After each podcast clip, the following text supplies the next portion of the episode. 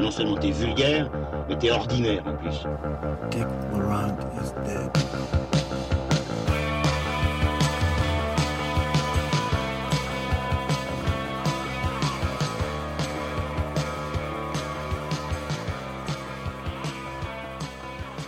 Bonjour et bonsoir à tous et à toutes, euh, chers auditeurs, chères auditrices, et bienvenue dans Transmission, la table ronde cinéphile qui fait le grand écart entre cinéma d'auteur et pop culture. Je suis aujourd'hui bien entouré, encore une fois, avec mes amis Lucien Alflans. Lucien, comment vas-tu? Salut les gars, ça va et vous? Ça va bien, merci. Et toi, Manuela, comment vas-tu? Très bien Olivier, salut les gars. Et il y a aussi Julien qui est là, Julien Rambaud. Bonsoir, Julien. Bonsoir tout le monde. Très bien, nous allons ce soir, euh, on fait une- un petit pas de côté et on traitera de l'actualité très chargée du mois de novembre un peu plus tard dans l'année. Mais euh, on vous revient aujourd'hui avec euh, un transmission spéciale, un focus sur un film russe, un film russe de Mikhail Kalatozov qui vient de ressortir, qui s'appelle Quand passent les cigognes qui est sorti en 1957 d'abord et euh, qui est ressorti début octobre dans un combo Blu-ray DVD chez Potemkin et aussi dans quelques salles en France par le distributeur du même nom. Euh, la copie qui nous arrive est flambant neuve. Elle a été magnifiquement restaurée par la Moche Film elle-même, qui fut déjà à la production du film il y a 62 ans. Alors, quand on passe les cigognes, c'est un film assez connu. hein. On peut dire que euh, il a obtenu euh, toute une flopée de prix euh, internationaux à sa sortie et qu'il a été un immense succès. Il a notamment eu la Palme d'Or au Festival de Cannes en 58 et aussi un prix disparu depuis, qui était le prix de la Commission supérieure technique. Et un Oscar du meilleur film étranger. Merci de cette précision, Lucien. Donc, Mikhail Konstantinovich Kalatozov, c'est un réalisateur euh, soviétique. Il est né en 1903 en Géorgie et il est décédé en 1973. Il a commencé le cinéma euh, dès le début des années 20. Il a occupé plein de postes, de laborantin à monteur, opérateur, scénariste, acteur, metteur en scène.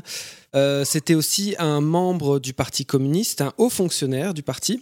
Il a même été diplomate et placé à Los Angeles pendant les années de la guerre de 1941 à 1945. qui aura une incidence sur son cinéma par la suite. Parce que son premier film important qu'il réalise, c'est un documentaire, enfin un film qui est à la lisière du documentaire et de la fiction, un film de 1930 qui s'appelle le, Le sel de Svanetti, qui est vraiment dans la pure euh, tradition euh, du cinéma russe de l'époque, donc un cinéma avec beaucoup d'expérimentation au niveau du montage, qui exalte des valeurs soviétiques. euh, on y voit le pouvoir euh, du soviet qui apporte le sel jusqu'à des régions reculées en Géorgie.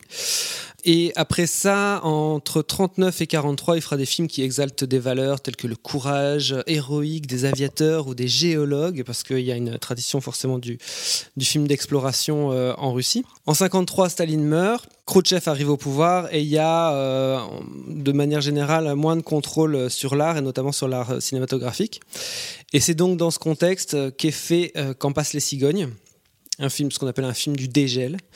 Et euh, il va ici engager des acteurs professionnels, Tatiana Samoilova, Alexei Batalov et Alexandre Shvorin. Et il adapte une pièce de théâtre de Victor Rossov qui s'appelle Éternellement vivant. Le pitch, il est simple. Donc, on est en 41 à Moscou. Véronica et Boris s'aiment. Ils songent à se marier, mais la guerre éclate et sépare les amants sans qu'ils n'aient pu se dire adieu. Quelques mois plus tard, les parents de Véronica meurent dans un bombardement elle est obligée de se réfugier dans la famille de Boris. Et c'est là que Marc, le cousin de, de Boris le bien-aimé parti au front, lui, il est dispensé de service et il déclare sa flamme à Véronica et ça va poser quelques petits problèmes. Il déclare sa flamme de façon pas très MeToo. Hein. Ce film, Quand passent les cigognes, marque euh, la rencontre de Mikhail Kalatozov avec euh, son chef opérateur, qui s'appelle Sergei Roussevski, avec lequel il tournera ensuite La lettre inachevée, puis Soy Kuba. Et euh, Kalatozov finira sa carrière avec une coproduction internationale qui s'appelle La Tente Rouge, avec Sean Connery et Claudia Cardinal notamment. Des quatre mousquetaires présents ce soir, il y en avait deux qui avaient déjà vu le film, mais euh, ce fut une découverte pour Julien et moi-même. Donc Julien, comme je viens de parler énormément, je te prierai de me dire qu'as-tu pensé du film de Mikhail Kalatozov? En dehors du fait que j'espère qu'on donne euh, de l'intérêt et du plaisir aux auditeurs, c'est que cette émission me permet moi- moi-même d'en découvrir de, très beaux films. Et donc, euh, évidemment, ce Quand passent les cigognes était une très belle euh, révélation pour moi. Je trouve qu'il y a vraiment un, mélange assez, bien dosé de lyrisme dès le début avec les cigognes, avec le pont, avec le, euh, voilà, la profondeur de champ, etc. Toute cette caméra assez, assez inventive dans les escaliers, etc. etc. Et en même temps, euh, quelque chose de très réaliste vis-à-vis de la guerre, etc. Quelque chose de très cru, de très brut. Et donc on a un mélange entre le romantisme de l'histoire, des, des, des personnages, de ce qu'ils vivent, et ce qui, ce qui brise un peu le, le- cinéma de cette époque, si j'ai bien cru comprendre, notamment en Russie, c'est-à-dire une, une vision euh, dure et âpre de la guerre. Tu dis, tu dis quelque chose qui est, qui est assez intéressant, c'est que le film ne, ne, ne s'arrête pas à l'exercice de style en parlant de narra- narration forte, etc. Et reste pour moi euh, assez, euh, assez neuf dans, dans, dans, dans, dans son lyrisme et dans, et dans la, dans la proposition de la psychologie de son personnage féminin qui, qui, qui, qu'il offre. C'est le, film tient en grande, partie et grandement sur son personnage féminin justement parce que à, l'exception d'elle et du, rôle peut-être du père, euh, le, cousin on va dire est caractérisé de manière un petit peu un petit peu antipathique dès le départ. Il est, on charge bien la mule sur, euh, lui, mais en revanche, c'est vraiment elle l'électron libre au sein du film. Les autres ne vont re- rester qu'à l'état de silhouette, que ce soit la sœur, la grand-mère qui disparaît dès l'épisode de la, de la Sibérie. Donc voilà, on est, euh, c'est vraiment ce personnage-là qui vraiment ouvre et termine le film. par rapport à cette place de, de l'actrice principale, enfin de ce personnage principal féminin, il y a justement un équilibre là aussi très réussi entre tout, tout ce qui a trait euh, du gros plan, du plan rapproché, etc., qui est sur son visage, qui est très fort, et en même temps des plans plus larges, des plans, plus aériens, qui saisissent la foule, etc. Enfin, la scène des adieux ratés, notamment, il y a clairement euh, ces, mouvements de, foule, de plans séquences qui cherchent et, où elle est tout le temps au centre de la proposition scénique, et en même temps, tout, tout en donnant euh, la place à tous les tout, tout ce qui se passe autour, tous les couples qui se disent au revoir, les, toutes les personnes qui se quittent, etc. Et donc il y a à la fois une place très centrale et à la fois la place est donnée aussi à ceux qui existent autour. Absolument, mais c'est ça, c'est ça qui est, c'est ça qui est intéressant dans, dans la manière, par exemple, dans les, dans les plans séquences quand il met, quand il filme cette- ce personnage euh, en gros plan, c'est que en fait toutes ces choses on les voit juxtaposées à ce personnage. Tu as cité euh, des moments des, des plans de foule qui arrivent sur la fin, mais qui sont très rares, les plans larges. Tu as un travelling euh, qui est absolument merveilleux, qui retrace, qui d'abord raconte, est vraiment intéressant narrativement, mais aussi pose tout un propos. euh, du film à travers un simple un simple travelling sur sur, tout- sur tout- toutes les déchirures que, sentimentales que vont euh, enfin qui, qui vont avoir lieu dues à cette guerre mais, souvent, euh, c'est l'actrice qui est en, avant-plan, ses yeux même, le point est toujours fait sur ses yeux et on voit, on voit les décors qui sont gigantesques, on voit euh, ces autres personnes qui en fait vivent un peu le, même, type d'intimité qu'elle, mais, en périphérie de ce personnage.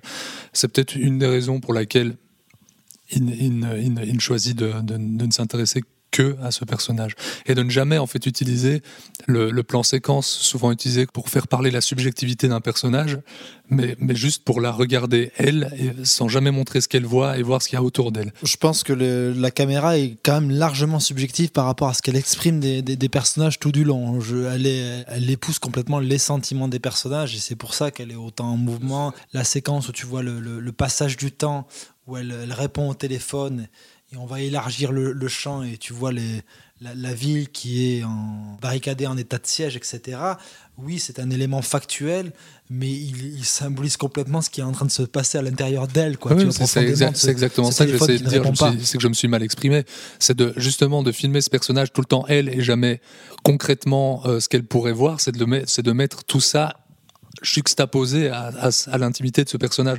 Donc c'est de, de ne faire en fait qu'un propos de tout ça. Mais oui, en effet, ce n'est que l'intimité de- de ce personnage. C'est justement là où le film est un vrai mélodrame, c'est-à-dire que tu vas t'arrêter sur un destin individuel tragique, mais qui va être pris dans justement la foule d'événements euh, beaucoup plus euh, énormes qu'on ne maîtrise pas.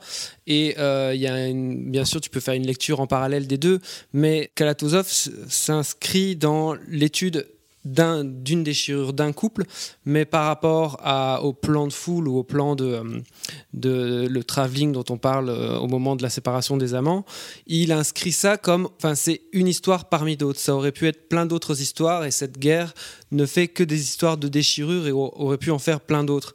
D'autre part, c'est quand même un film où euh, le, le personnage de la fille est constamment en contresens par rapport à la foule et même en contre-émotion, je dirais, par rapport à la foule. Et ça, c'est un, truc qui est très. Euh, qui en tout cas, fait une rupture dans le cinéma russe de l'époque. C'est-à-dire qu'avant, on exaltait l'héroïsme, et notamment Kalatozov, on exaltait l'héroïsme et euh, la victoire d'un peuple et surtout pas s'intéresser euh, voilà, au, malheur que ça peut créer.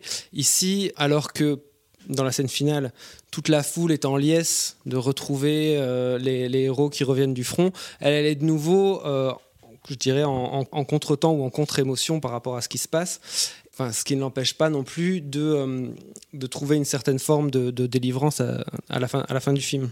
Oui, à la fin, elle finit quand même par euh, donner des fleurs et par euh, rejoindre, la foule. Hein, ce qui est quand même, c'est un peu le moment où ils reconnectent un petit peu. Euh, elle la traverse et puis elle se fond dedans avec un, plan plus large. C'est quand même assez. une fois, une fois que les que les, cigognes sont passées, l'oncle vient la rechercher. ce, traitement du mélodrame, il vient aussi probablement de, de son plus ou moins long séjour qu'il a fait aux États-Unis euh, après, après avoir été euh, dans l'administration euh, du, cinéma, du cinéma russe. Et je pense que ces codes de, de, de, mélodrame-là lui viennent probablement aussi de, de ce séjour. Quand j'ai vu le film, ça m'a frappé parce que j'ai pensé à certains films de Kazan dans le dans l'exaltation qui est transmise par un jeu volontiers très expressif de temps en temps et euh, comment le, les éléments vont euh, exalter euh, les, sentiments. Quoi. Il y a notamment, c'est une scène aussi très célèbre mais très très très réussie qui est la scène du voilà où Marc va faire plus que déclarer sa flamme. la scène du viol, on va le dire. Hein.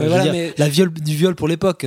mais tout ce qui est tout ce qui précède le, le, moment où il va emporter Véronique dans ses bras, alors dans une position de de, de, de, morte, hein, comme s'il lui faisait passer le, le, pas de la porte euh, après un mariage, mais alors qu'elle est, elle est, elle est inanimée et elle est en noir.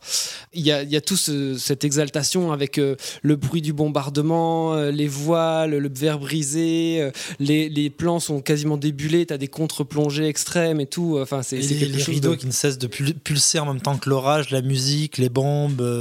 Et as l'impression que tous les plans ne font qu'un. D'une échelle de plan à une autre sans quasiment le, voir. Tu as, l'impression que c'est une sorte de, pulsion qui de battement de cœur qui fait avancer les plans quoi. Et enfin voilà, moi je trouvais qu'il y avait quelque chose de très exalté qui m'a qui m'a rappelé Kazan et en fait euh, c'est du coup j'ai regardé au niveau des dates mais ça correspondait pas, il a pas pu voir des trucs comme euh, comme Baby Doll euh, avant de revenir aux, États-Unis. Mais par contre je, je, sais qu'il aime beaucoup Minelli.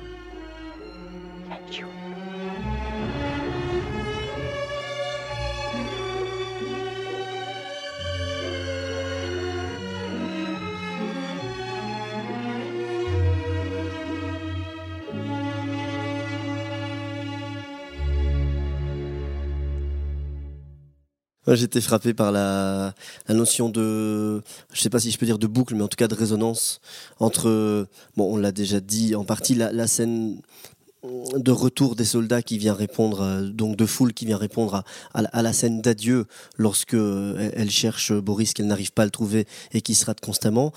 Et puis même cette notion de, de double, double narration, euh, je m'explique on voit, on voit la, on peut, on peut dire, on peut spoiler à fond ici, hein, on est d'accord. hein. On, voit la mort de, on voit la mort de Boris, euh, on voit la mort de Boris à la, à la guerre. On, on a cette caméra qui tournoie dans les airs, dans les arbres, etc. Et en même temps, le- le- le- les images de, de du, du possible mariage de, de Véronica, etc. Enfin, il y a souvent comme ça deux, deux choses mises sur le même plan, avec une, tout à la fois une poésie et une cruauté assez terrible. Et alors pour faire un grand écart total, Et au en- voile de la pour parler de cette scène-là, pour parler quand même du travail expressionniste de la caméra, pour être un gamin qui a, grandi dans les années 80, moi ce type de séquence-là, ça fait penser au personnage de Bruce Campbell qui est en train de tomber dans Evil Dead euh, avec la caméra qui l'accompagne. Ça pourrait paraître très grotesque, mais c'est parce que ce- ce- ces, cinémas viennent du même, du même endroit. Bah, c'est parce que c'est euh, du pur cinéma, quoi. C'est comment, comment raconter et, et, poser un propos, euh, raconter une histoire et poser un propos à travers, euh, une, à travers des, des, des- des- constructions de plans et, et leur enchaînement. C'est du pur cinéma. Je dirais même que euh, non seulement Kalatozov, et là, bon, clairement, le film, c'est une réussite euh, sans doute conjointe de euh, Kalatozov et de Urusevski, donc le chef-op, qui a eu énormément de trouvailles visuelles et pratiques et techniques pour, pour l'époque. Mais non seulement c'est du pur cinéma et le mec est en pleine maîtrise de, de son art au niveau du montage, au niveau du découpage, au niveau de la lumière, mais aussi du son, quoi, parce qu'il y a tout un travail sur le son. Le moment où Véronique va, enfin Véronica remonte euh, les, les escaliers pour aller euh, après le bombardement pour aller retrouver ses parents. Donc euh, elle ouvre cette porte et là il y a ce plan euh, super saisissant où euh, la- l'appartement a disparu pour laisser euh, place à un À vide sans fond. Et euh, il y, a- y ce truc de l'horloge. Donc elle, euh, par, la, par la force de sa, de sa volonté, elle arrête le son, elle arrête le bruit de l'horloge et à partir de ce moment-là, elle ne, elle, elle ne sourira plus, elle, quasi- elle ne portera, elle ne portera quasiment plus que du noir. Et justement, cette séquence-là répond à, la pr- à une autre séquence d'escalier qu'on a eue précédemment dans le film, parce que beaucoup de choses se, se jouent constamment. Et ce qui est très beau aussi, c'est dans le- les toutes premières minutes du film, c'est qu'il te raconte tout. Dans, ce- dans le premier plan du film, on est Les déjà. trois premiers plans. on hein. est- même dans le tout premier plan, on est déjà à la fin de quelque chose. On te montre ces deux amants, ils sont déjà au fond, au fond de l'écran en train d'avancer. On est déjà dans quelque chose qui est, qui est quasiment terminé. Avec un pont, c'est le symbole On est, de, on est- du on lien vraiment, par enchaîne à ce moment où ils sont en croisement, ils regardent euh, vers le haut, ils se font éclabousser par le, par le bas, on les reprend avec cette ombre menaçante du bâtiment, et puis on finit sur l'horloge.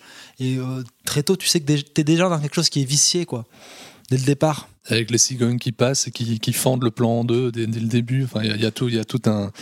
Oui, il y a tout. En fait, c'est parce que c'est pas ce qui nous occupe là maintenant. On n'est pas en train de faire de l'analyse plan par plan, mais on est sur un sur un niveau. On pourrait s'amuser à prendre chaque plan et aller décortiquer pour euh, savoir ce qu'il raconte et, parler du, du pouvoir de, du pouvoir de, de- synthèse, du pouvoir synthétique de ces plans quant à ce qu'il raconte tant narrativement que, sur le propos du film. C'est fascinant à ce niveau-là. de nouveau pour continuer sur cette idée de, pur cinéma ou en tout cas de pleine maîtrise technique des éléments euh, constitutifs du cinéma pour raconter une histoire en symbole et euh, il y a donc c'est un film qui est quasiment majoritairement en courte focale c'est-à-dire que euh, voilà la courte focale c'est un objectif qui va donner une très très grande profondeur de champ aussi très très grande largeur du champ et euh, qui déforme légèrement les perspectives de, de- ce qui est à l'avant-plan. Donc quelque part, en fait, l'emploi, je trouve, de ces, de ces courtes focales, euh, ça, ça, ça donne un aspect plus grand que nature et en même temps, ça ancre complètement les personnages dans, une, dans un univers qui est plus grand qu'eux. C'est-à-dire qu'on voit tout le temps des, des gens à l'arrière-plan qui font des choses. Qui, en fait, cette idée dont on parlait en début d'émission, du fait d'inscrire un destin personnel dans un, dans un destin beaucoup plus vaste, elle est totalement retranscrise aussi dans cette utilisation des courtes focales. Et en plus, ça rend le récit plus grand que nature, justement par cet effet un peu de déformant de, de ce qui se passe à l'avant-plan, je trouve. Tout à fait, et c'est quelque chose qu'on travaille, qu'on retrouve dans le travail de, de Lubevski aujourd'hui, euh, que ça soit chez Malik, que ça soit chez Quaron ou chez Inaritu. ou chez Orson Welles à l'époque. Mais euh, ouais, ce qu'il y a, c'est que ce que tu dis est très vrai, mais ça, pour, être encore plus concret, c'est que ça rend à certains, à ce- très souvent, le- le- le- les acteurs, le visage des acteurs encore plus grand que la, majestuosité des décors qui les entourent. Et en ce sens, je trouve que le euh, le, traitement des décors est intéressant tant il n'est là que pour représenter, enfin que souvent pour représenter en fait le, déchirement qui va avoir lieu, qui a lieu ou qui a eu lieu. Et c'est ça, je trouve, c'est une très très belle idée aussi. Notamment, moi, ça m'a frappé euh, au moment de la, scène de, l'hôpital aussi. hein. Donc, euh, il y a une scène, à un moment, donc Véronique est, dans le l'arrière-pays, en Sibérie, et elle travaille dans un hôpital pour les- où elle accueille tous les blessés de guerre. Et il va y avoir le sort d'un soldat qui va la ramener à sa propre condition, à son propre dilemme. Et elle va être, entre guillemets, euh, condamnée par euh, le discours de, l'oncle. Et à ce moment-là, tu vas avoir une scène qui va par contre complètement te plonger dans les expérimentations euh, type Ziga Vertov, c'est-à-dire que quand, euh, quand elle va partir pour euh, ce qu'on qu'on imagine ce qui sera un suicide, euh, il y a de nouveau un jeu sur les travelling et les avant-plans, elle, elle court devant une derrière une une palissade qui va couper le qui va couper l'écran et lui donner un, aspect saccadé et le montage va accélérer accélérer ce mouvement-là pour finir quasiment dans une abstraction euh, avant l'issue de la scène. À la, différence tout de même que Vertov euh, a tendance à, à, entre guillemets surcouper ses plans où là euh, c'est que ça reste un travelling ça reste un plan séquence qui, qui Non, non, non, c'est pas un plan séquence. Le, c'est le, le, le- le plan est extrêmement coupé, il est Ah ouais, accéléré, il, est, il est modifié dans sa vitesse. Ok, euh, ok, ok. On n'est on n'est pas du tout dans un plan. Il, il donne cette illusion parce qu'il est dans l'énergie de, de cette course et donc. Pareillement, tu as une tendance peut-être à ne pas voir les coupes, mais euh, non, non, c'est un.